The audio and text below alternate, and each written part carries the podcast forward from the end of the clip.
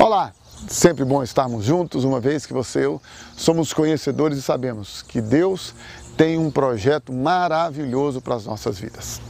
A Bíblia diz que a palavra que sai da boca de Deus, ela não volta vazia. Diz o texto: assim será a palavra que sair da minha boca. Ela não voltará para mim vazia, antes fará o que me apraz e prosperará naquilo para que a enviei. A palavra de Deus tem um poder tremendo. Tanto que a Bíblia diz que pela palavra de Jesus, ele sustenta todas as coisas. E você pode ler logo no início da Bíblia, quando Deus cria todas as coisas através de Jesus, tudo é criado pela palavra, a liberação da palavra.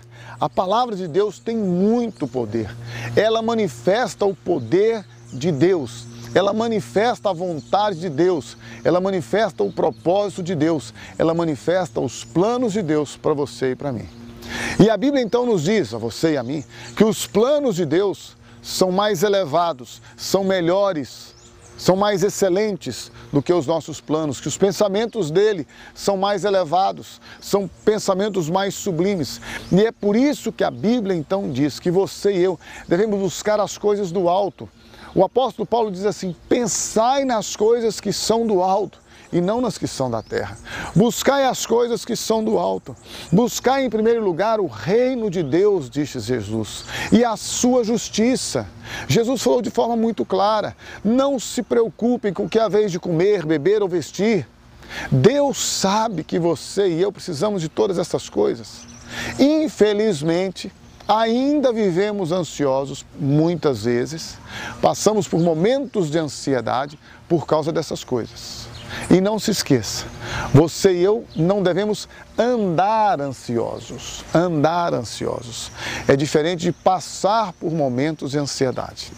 O que Deus está querendo é que você e eu lancemos sobre Ele a nossa ansiedade, a nossa inquietude, a nossa angústia. A gente lança sobre Ele. Fala, tá aqui, Deus, está nas tuas mãos. Sabe por quê?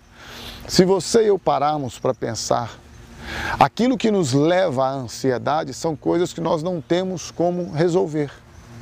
Infelizmente, a verdade é essa.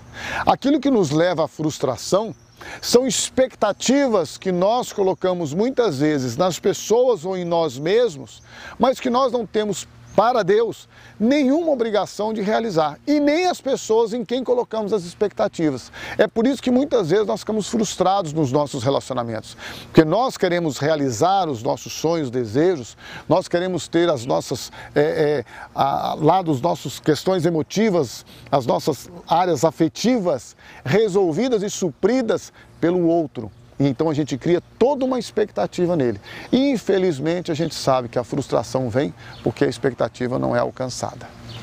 E em relação a Deus não é diferente.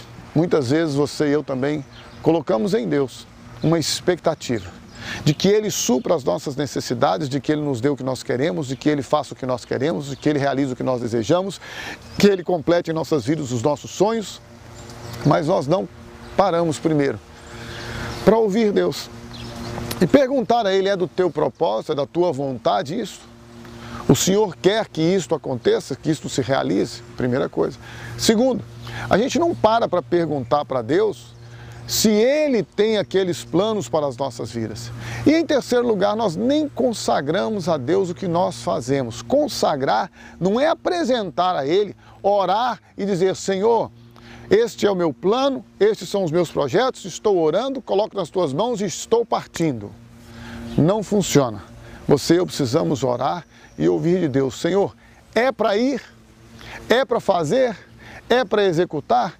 Enquanto não tivermos a resposta de Deus, é melhor não fazermos. E inúmeras vezes, digo isso de mim mesmo, talvez você seja mais prudente, mas muitas vezes, a maioria das coisas que dão erradas na minha vida, é porque eu precipitei, é porque eu quis fazer, porque eu achei, porque eu entendi que seria bom, em primeiro lugar, para mim. Quando você e eu fazemos isso, infelizmente, muitas vezes os planos, os propósitos, os pensamentos de Deus, que são mais elevados e que são melhores do que os nossos, não se realizam nas nossas vidas. Por isso, insisto mais uma vez com você e comigo mesmo.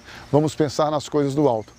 Vamos buscar aquele que tem o melhor para nós. E assim, consagrados a Ele, nós receberemos dele a direção e a provisão, com certeza. E não se esqueça, tudo isso é possível, sim, é absolutamente possível, quando você e eu estamos em Cristo Jesus, o nosso Senhor, o nosso Salvador.